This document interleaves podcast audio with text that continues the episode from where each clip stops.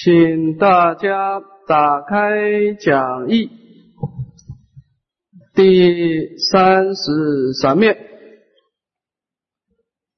忍恶上品终身。我想，我们每一个学佛人心中都有一个共同的目标，就是希望我们能够离开痛苦而成就安乐。那么离苦得乐这当中，离开痛苦又比得乐更加的急迫啊！当然，从佛法的角度，离开痛苦，你要找到痛苦的根本是什么？从佛法的角度呢，痛苦的根本来自于生死流转，也就是说，只要你继续在三界投胎，你就不可能离开痛苦，不可能。只要你在三界得一个果报。不管你福报多大，只要你还没有办法离开三界之前，离开痛苦对你是不可能的，因为你每一次的受身一定夹带了无量无边的痛苦。也就是说，只要你色身还在，你就一定有痛苦，不管你福报多大。所以了生脱死变成是一个关键了啊！从生死的此岸到涅槃的彼岸。是每一个人心中的共同的目标了。当然，目涅槃有两种，一种是小乘的涅槃啊，那偏空涅槃啊，你经过啊三生或者六十小节的修学，把自己的生命结束了，到了一个空空荡荡、什么都没有的涅槃啊，只有自受用，这个是比较简单的。那么大乘的涅槃就不一样了。它是真空妙有的，它有生命现象的。它虽然是涅槃当中，它有一个佛身，有净土庄严。所以大圣佛法的涅槃，它诉求的不是一个空性的涅槃，而是一个万德庄严的一个净土的功德。只要你走大圣，你肯定要有一正庄严，一定要的。那么我们要成就一正庄严，我们。有两个选择，第一个，一是你自力的力量，比方说《华严经》，你看《华严经》你就知道了，菩萨怎么发菩提心，怎么修六波罗蜜，怎么从牺牲生命帮助众生当中去积功累德，去成熟众生庄严净土，那菩萨道是用血泪创造出来的，这是一个漫长而痛苦的菩萨道。但是你为了未来的目标，你还得要不能忍，要他能走下去啊！这是第一个选择，自力成就的。第二个，我们可以选就选择他力的摄受，比方说阿弥陀本愿的摄受。我们通过我们一心归命的心情，跟弥陀感应道交，而到净土去。到净土去干什么呢？我们看经典的开始有两个内涵：第一个，见见到阿弥陀佛。成就无生法忍。第二个，亲近十方诸佛，成就百千陀罗尼门，成就无量的善巧，无量的辩才。你度化众生，你要善巧方便的的假观的。所以，我们看从这样的一个情况啊，相对来说，净土法门的菩萨是。是比较有优势的，因为他很快就成就出地，成就百千陀罗尼门。当然，那这样讲的话，说是不是很不公平呢？那走正道门的人，他点点滴滴这样一路走上来，他花了三大阿僧集结，充满了血泪，他也成就了无生法忍，你也成就无生法忍，那有什么差别呢？你想想看有什么差别？福报力不一样。悲真上的菩萨，他生生世世在三三界流转，陪着众生成长。当然，他要付出退转的代价，他可能进进退退，他可能第三生进步了，然后遇到恶因缘破戒了啊，结果又退回去，退回去他就起惭愧心，再冲上来，慢慢慢慢进进退退，后来他也成功了。成功以后呢，走南行道的人菩萨成就出地以后啊，他所结的人缘跟他的福报力啊，那不可思议。我们走这种自身上的直接到净土的，的确比不上他，这是事实。这因果法尔如此，他结的缘多，他福报大，所以求生净土的人，一般的人生规划是先成就圣道，然后再结跟众生结缘。理由是什么？因为他不容易退转啊，这个是自身上菩萨。那么悲真上菩萨是先成就福报力，这福报很大，但是他慢慢再成就圣道，啊，这个没有对错，啊，这是你自己选择，啊，你要先成就福报，先结人缘，你就必须付出生死轮回的代价。那你你认为说你应该先成就圣道，先成就不退转，这是比较急迫的。那你就应该先到净土去，先成就无生法忍，成就百千陀罗尼门，然后再趁宴再来广设方便，这个时候再跟众生结缘，再来培植你的福德资粮。这个就是菩萨道的所谓的圣道门、净土门两种差别，看你是先成就圣道，再成就福报，还是先成就福报，再成就圣道。这两种差别，但是我们净土中的思想是先成就圣道，再成就福报。理由在哪里？因为，因为我们现在是末法时代，末法时代的环境的恶劣的刺激太厉害，它有很多退转的危机存在了。而你要在正法时代，你不急着往生净土，可能还乱不了。反正净止正法时代，大家都很有章法，大家都讲道理，环境比较清净。但是时至末法的时候，菩萨就必须要有危机意识了。你必须考虑你来生到底要去哪里了，因为你这个继续在娑婆世界啊打滚下去啊，末法时代的问题是比较复杂的，它不像正法相法啊，所以这个地方呢啊。说明了啊，虽然我们说了菩萨界有上求佛道、下化众生，但是在实践上，有些人先实践上求佛道，有些人先实践下化众生啊，是有差别的啊。好，我们看这个上品众生，我们先看他的因地的修学，看经文。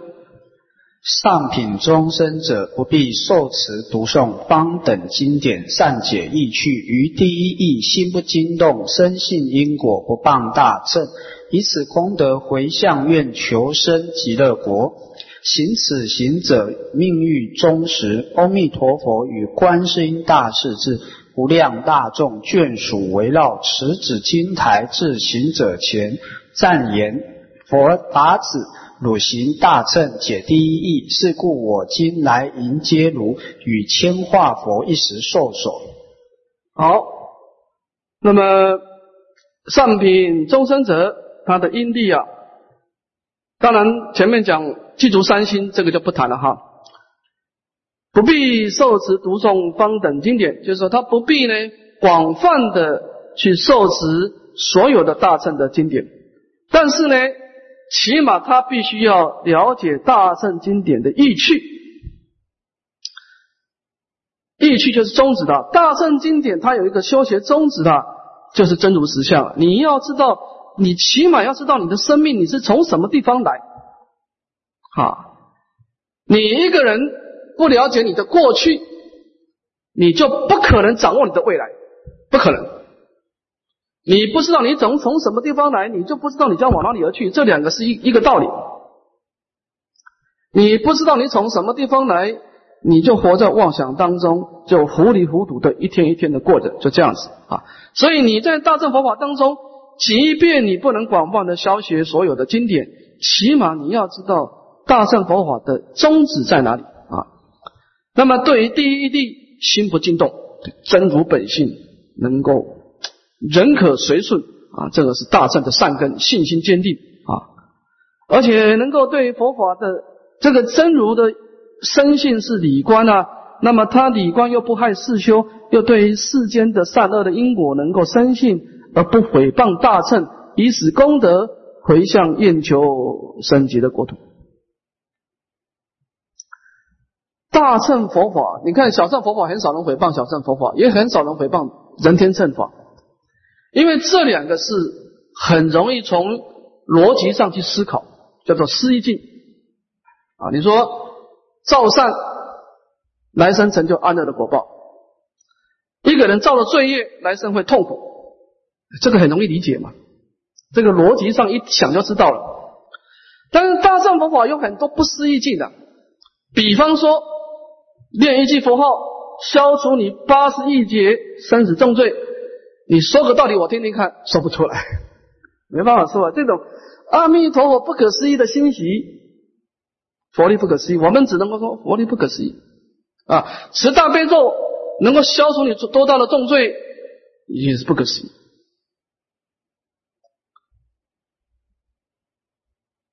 我有一句话勉励大家哈，修习大乘佛法人哈。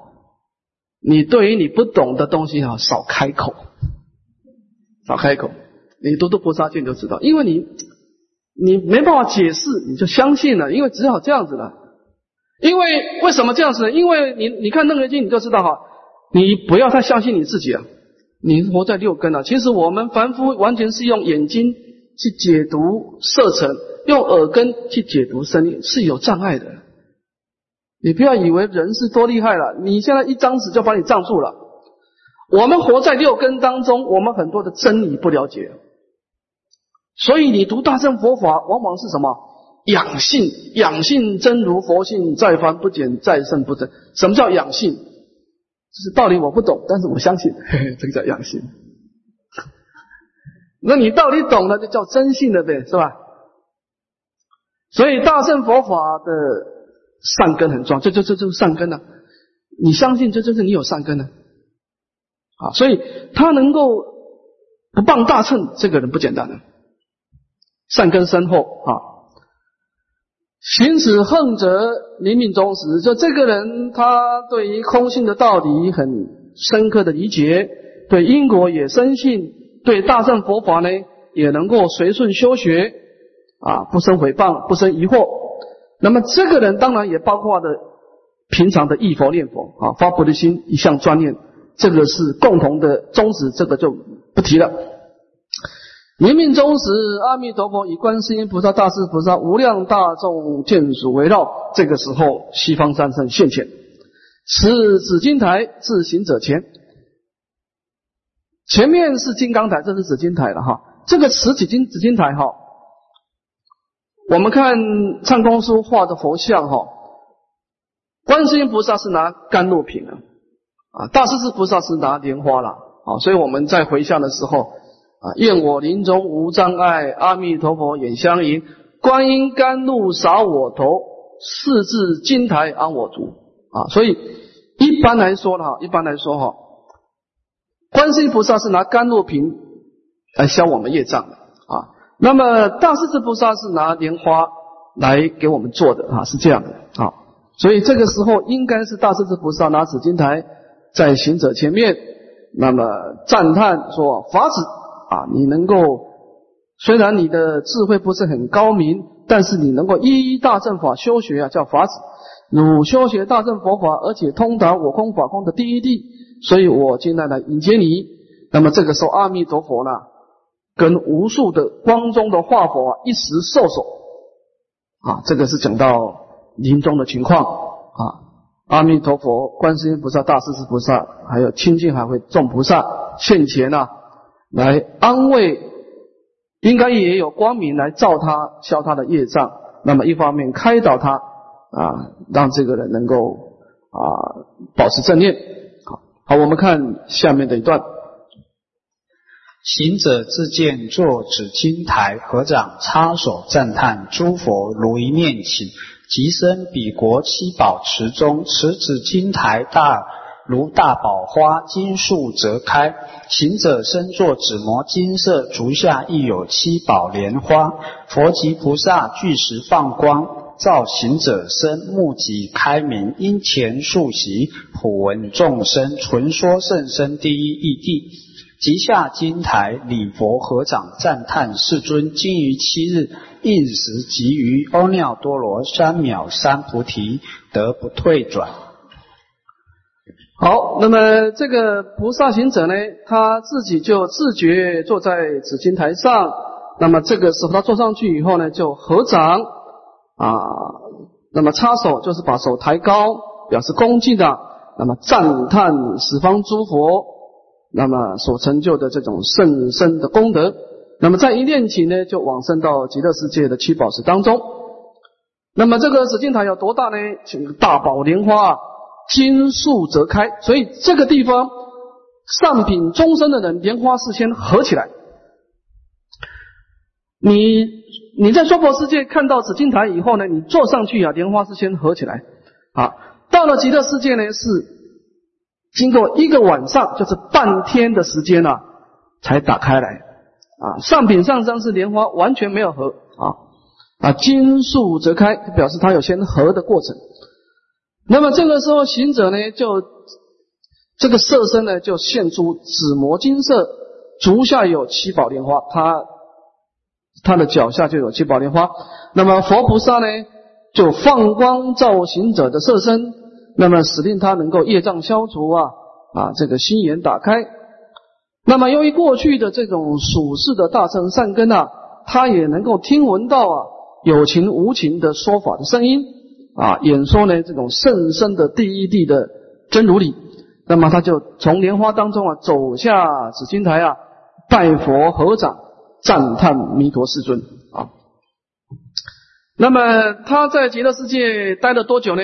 经历七天啊，七天。这个时候对于无上菩提呢，成就不退转。这个不退转了。古人解释说啊，这个地方的不退转是属于行不退，这是别教的七住啊，断见思烦恼，他不再退转于二乘的啊，他对无上大圣的菩萨道永远不会退了，不是练不退哦，练不退就出地喽啊，是别教的七柱啊，行不退。所以他的这个果位啊，果证比前面的稍微差一点。前面是直接证的无生法忍啊，这个是成就七柱啊。好，我们看最后一段：应时即能飞行，遍至十方，立是诸佛，于诸佛所修诸三昧经一小节，得无生忍现前受记，是名上品终身者。那么他成就了这个七住以后啊。因为极乐世界的果报体，它有五种神通，它五种神通不是修来，你因为它是本愿弥陀本愿的色受嘛，所以它一去以后，他自然就有这种五种神通。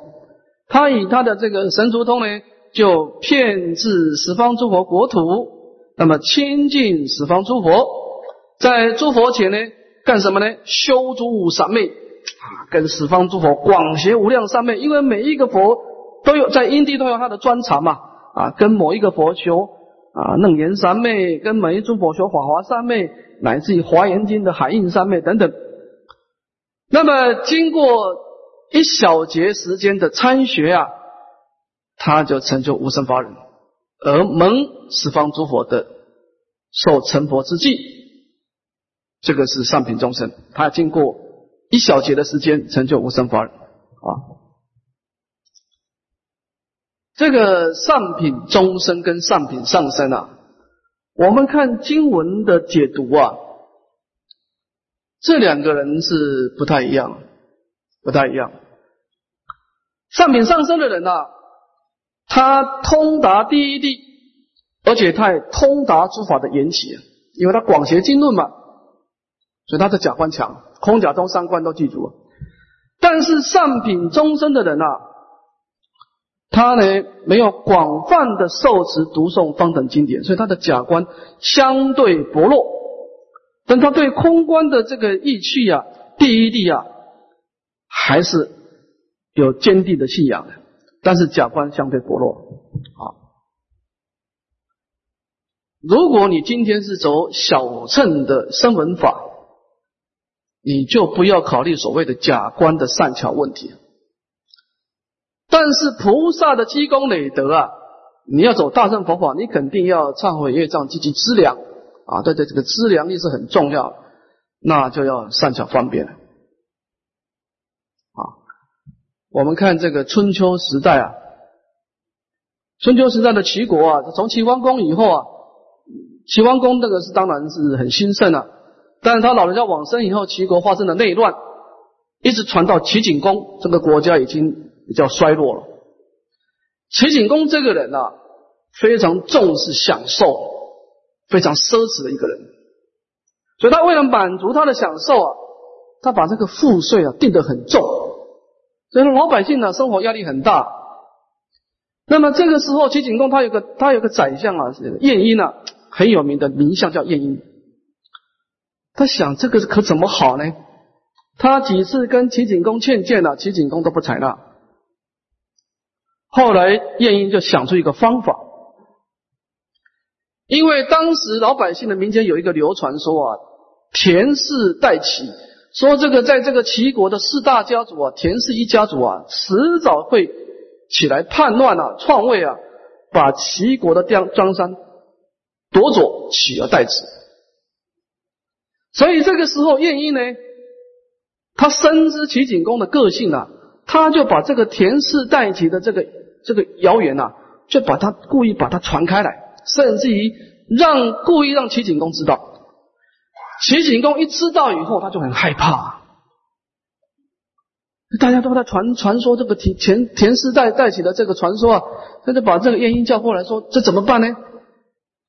因为这个田在齐国的四大家族，田氏一一家果然是势力很大。他说：“我是不是赶快把田氏现在赶快把它消灭掉？”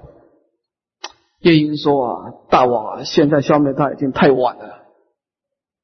你现在跟他消灭啊，你也不见得打得过他。”啊，那秦景公他怎么办呢？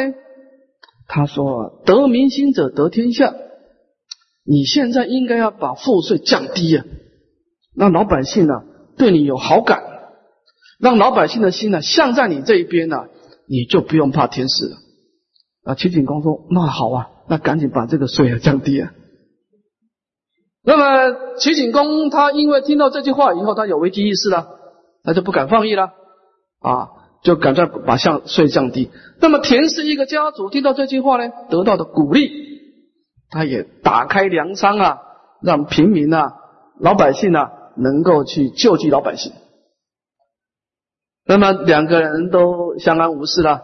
后来几年以后，晏婴临终的时候啊，他的一个好朋友问他说：“他说你一生啊一直提倡田氏代齐，把国君弄得非常紧张啊，说你真的相信这句话吗？”晏婴说：“其实这句话我不相信啊，这个传说怎么可能？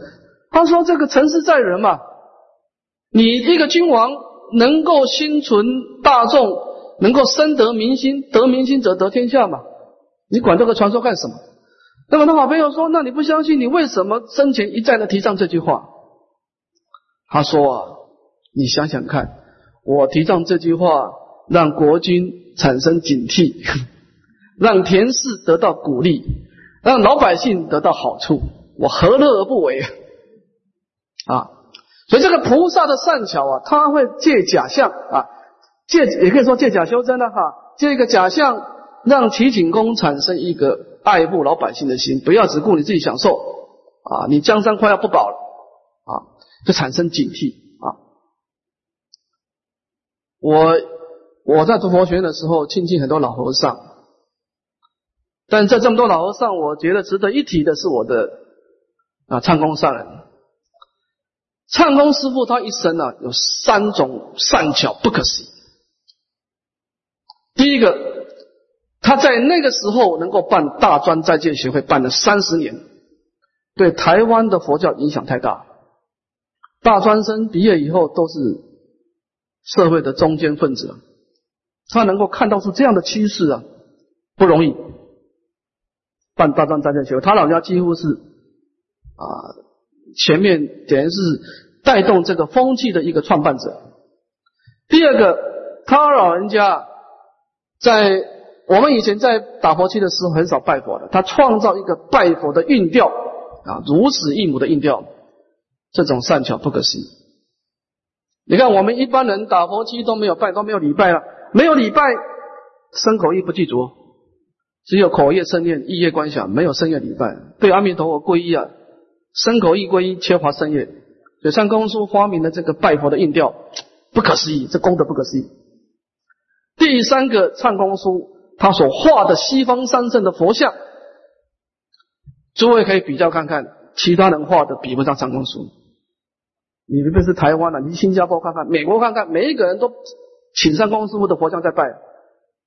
你一看到上公师佛像，自然就升起道心了，色心了。那么他为什么有这种功德呢？是假观吗？你一个菩萨，你自己自受用的时候，从假入空观啊，因缘所生法，我说即是空，把心带回家，一切法不生。这是你自受用的力量，对不对？但是你从空出假就不容易了，不容易了。面对众生的因缘，怎么看到众生的根基？怎么施设方便来度化众生？那你就要广学多闻了，没有其他的方法。你要读读很多经典，看看菩萨界这个事情该怎么做，做到什么程度，什么时候该见好就收。这就是该怎么做不做，那很多的这个方便啊，那就那都要小起来啊。所以你要成就广大的资粮功德，那就是菩萨的善巧了。除了智慧，就是这个身心啊啊，要集一切善法故，那这个身心深广之心的啊。那么这个上品终身的人，我们看这个人在因地的比较跟上品呢，就差在这一块。他没有广泛的学习大乘经典呢，假观相对薄弱，但是他的空观理观还是强的啊。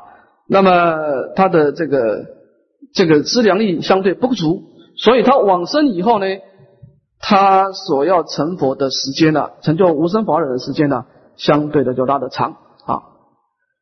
好，我们看整三的上品下三观，我们先看第一段，第一大段。上品下生者，异性因果不谤大乘，但发无上道心，以此功德回向愿求生极乐国。行者命欲终时，阿弥陀佛及观世音大势至，与诸菩萨持金莲花化作五百佛来迎此人。五百化佛一时受手赞言：法子，汝今清净发无上道心，我来迎汝。好。我们看上品下生，基本上在上品的人呢，他的大乘的善根都很强了啊，他是就是善法大师说啊，他是大乘的凡夫了啊。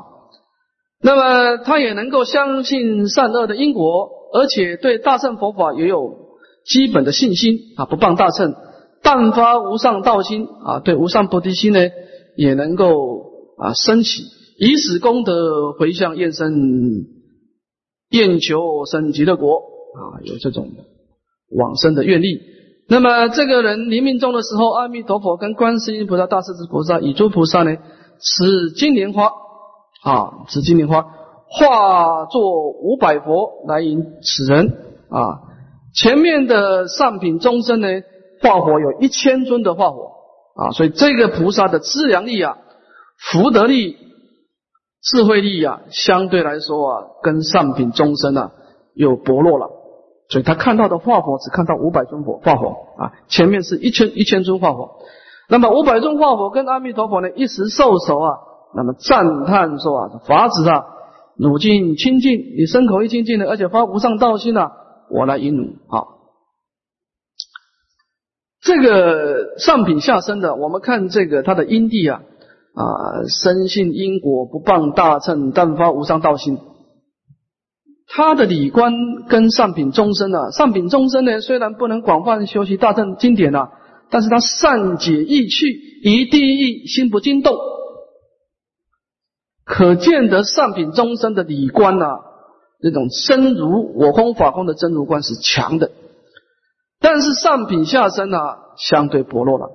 上品下生呢，就是主要靠四相理观薄弱了，四修强啊，就是修学四相波罗蜜的这一类人啊。我们看下一段。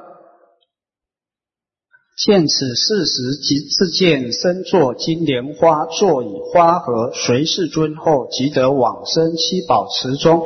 一日一夜，莲花乃开；七日之中，乃得见佛。虽见佛身，于众相好，心不明了。于三七日后，乃了了见，闻众音声，皆演妙法。那么见到这件事情以后呢，他见到临终的时候呢？啊！西方三圣现前以后呢，他自觉自己坐在金莲花上面，坐好以后呢，花就合起来，在娑婆世界先合起来。那么追寻弥陀世尊之后呢，往生极乐世界七宝池当中，经过了一日一夜，莲花打开。前面的莲花是半天啊，一个昼一个晚上，这个是一个白天一个晚上，一整天莲花打开。那么在极乐世界经历的七天当中。才见到阿弥陀佛。那么虽见佛身，但是对佛的八万四千相、八万四千毫、八万四千的光明啊，不是很清楚的能够看见。要一直到三七日以后，才能够清楚分明的看到阿弥陀佛的相好光明，而且听闻这个有情无情的音声啊，来演说妙法啊。这个经过。经过三七日以后，才见佛闻法啊。我们再看最后一段：游历十方供养诸佛，于诸佛前闻圣身法，经三小节得白法名门，住欢喜地，是名上品下生者，是名上辈声响，名第十四观。那么这个人他到了极乐世界，听闻佛法以后呢？他呢就开始听佛法以后证什么果位倒没有讲哈。那么他见佛闻法以后，他就当然他的果报体有五种神通了，他就游历十方世界供养十方诸佛，在十方诸佛面前呢听闻大声的妙法，经过三小节的时间得白法名门。白法名门就是把一切的白法，白法就等于是无量的法门呐。回归到明，这个明就是我空法空的真理，叫做光明啊。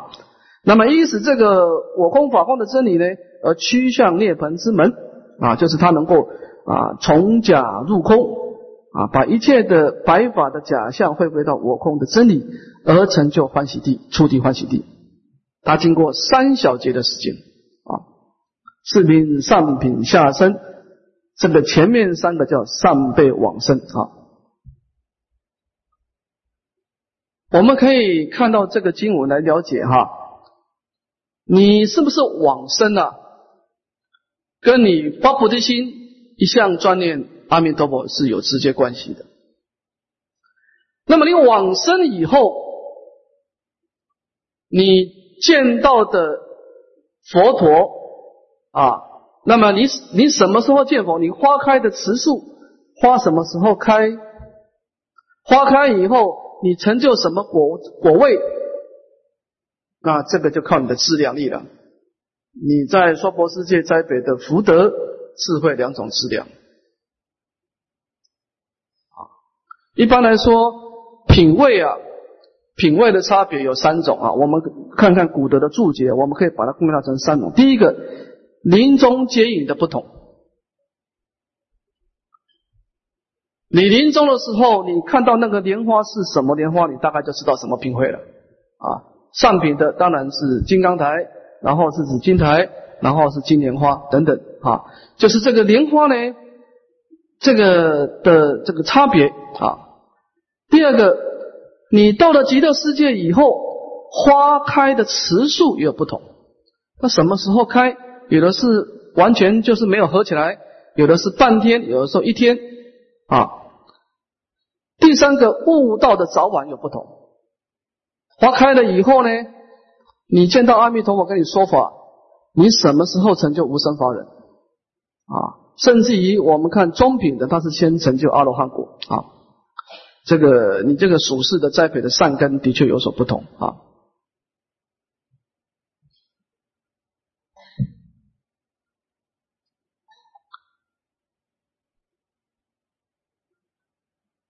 我们看上品跟中品的人啊，理观都是比较强。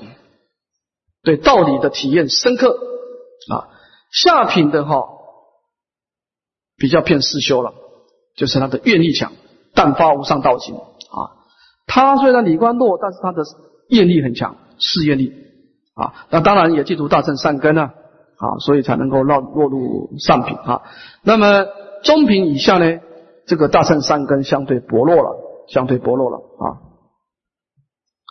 好，我们今天先上到这个地方，我们要回答一些问题啊。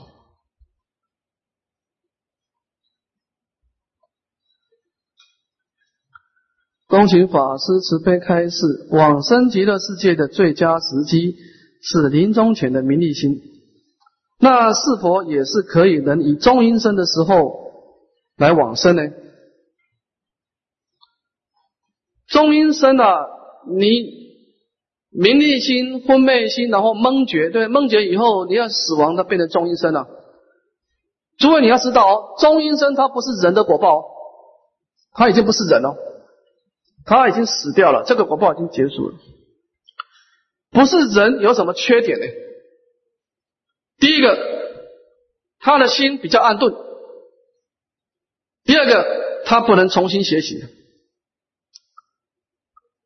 所有的六道里面哈，包括天在里面哦，人道的心哈最好，记忆力最强，学习能力最强，不是天哦，天是享受快乐，所以这是为什么佛陀只在人世间出世，佛所的八相成道，没有一尊佛是在天上实现八相成道，没有也没有用，呃，天人一天到晚享受，内心就暗钝，你跟他说什么话，一下子忘掉了。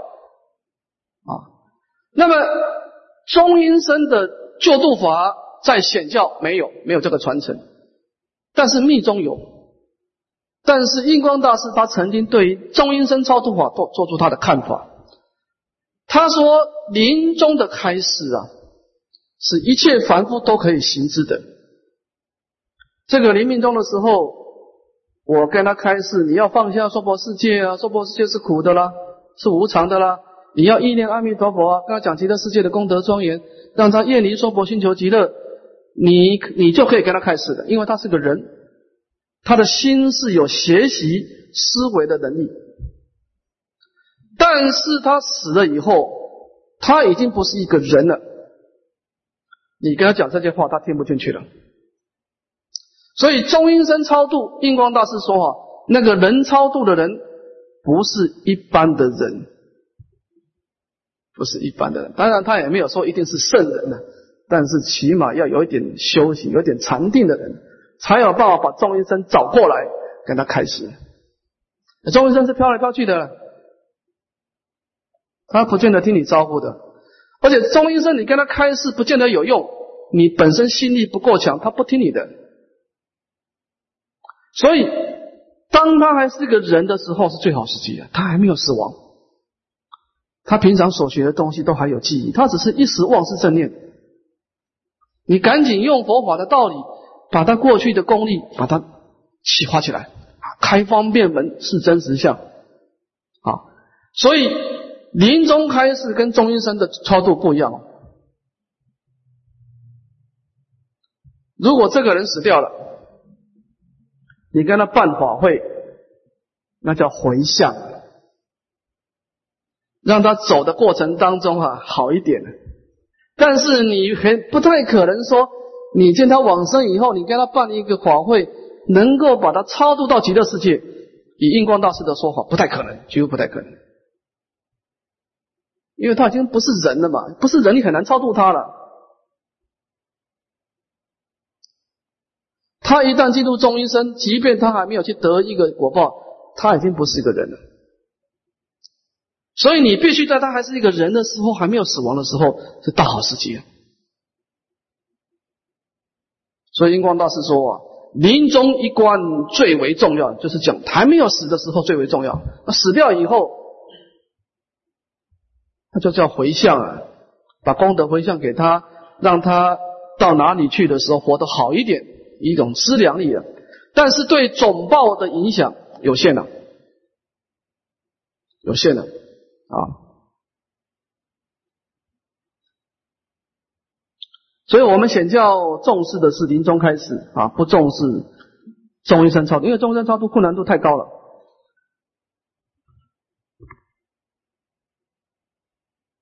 可否请法师开示如何对往生速入的亡者开导求生西方啊？那当然，主要当然你要叫他厌离娑婆，心求极乐了，这关键在这里了。啊！他要关键是他要想往生，他要不往生，你也不可能把他推上去的了啊！你要让他真实的放下娑婆世界，真实的星球极乐，这才有用啊！你妈妈没有学佛，你不可能把他超出到极乐世界，不可能的。你顶多是把功德回向给他，让他生命当中成就某种安乐，所以福报可以输送，善根不能输送嘛。而我把我的善根回向给你，不可能。智慧的善根对人生的觉悟，这个善根是不能回向的啊。福报可以回向，你可以把你的功课回向给你妈妈、给你爸爸，他可以有灾难、有痛苦减轻一点，但是他心中的执着。你没办法改变的了，这个善根没办法改变他的啊。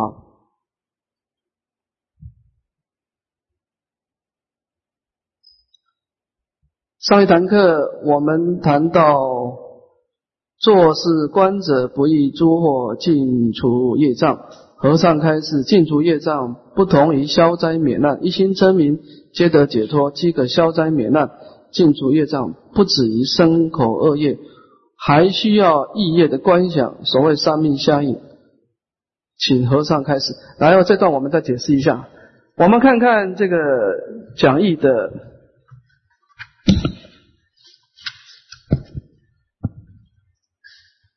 啊二十六面。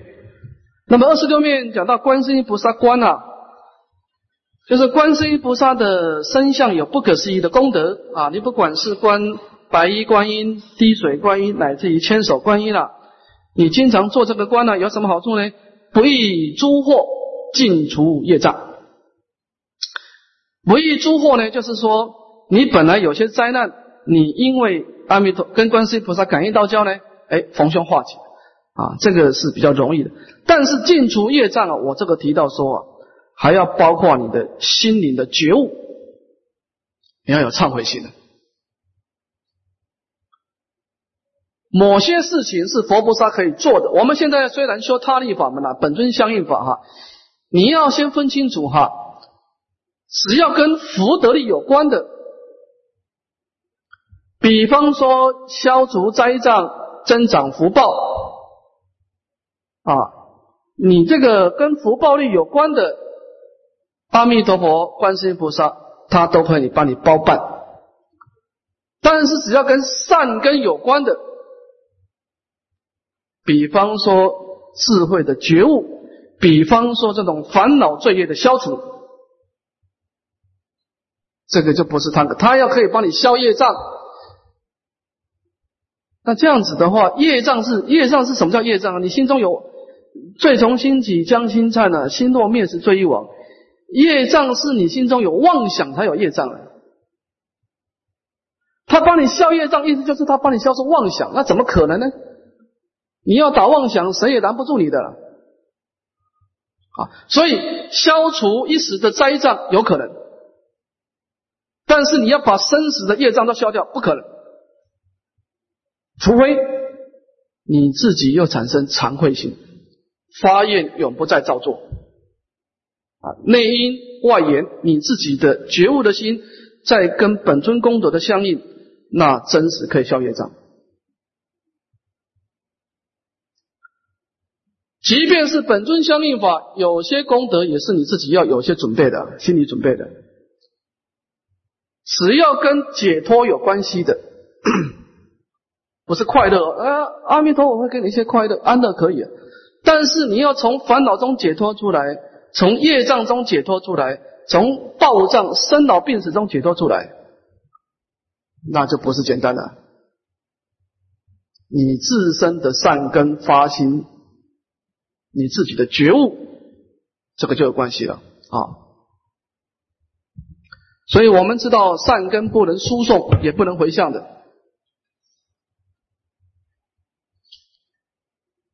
好，还有两个问题，请教和尚：学习十六观经修法是修止或修观？以持名念佛的止观，实是所缘境不同吗？持名念佛，它是指啊，没有观，因为你持名念佛，你的。所关境是因身嘛？啊，心里所言，专一相专专一相续啊，那个那个专一安住，心里所言相续安住。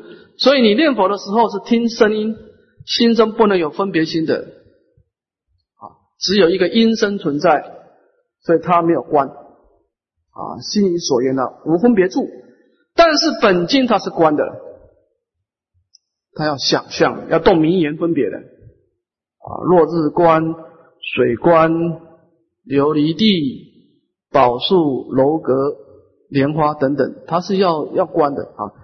那么我们一般来说哈，以持名为主了，以持名为正，但是观想可以帮助我们对佛号的功德的皈依了。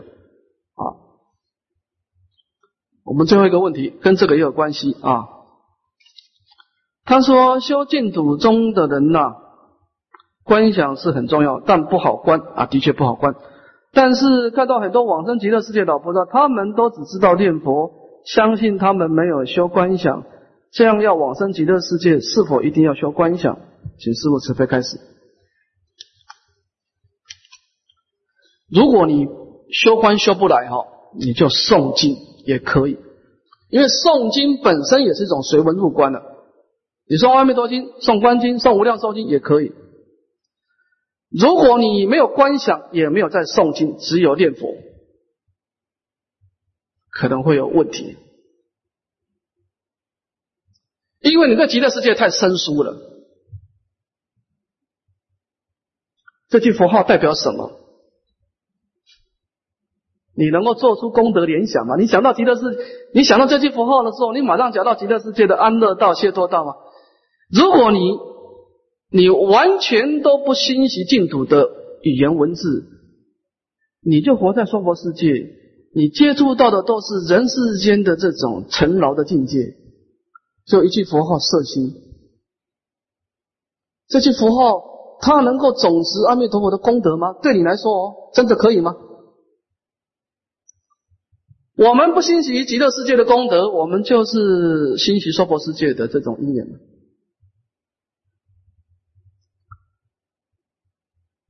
愿离娑婆，心求极乐的愿力呀，在偶一大师的判教是判作智慧门。他说，一个人愿意求生净土，是一种智慧的抉择，不是信，不是只是持名而已啊。持名跟念佛是这个关，跟愿力不一样的。而智慧门一定要从闻思而来。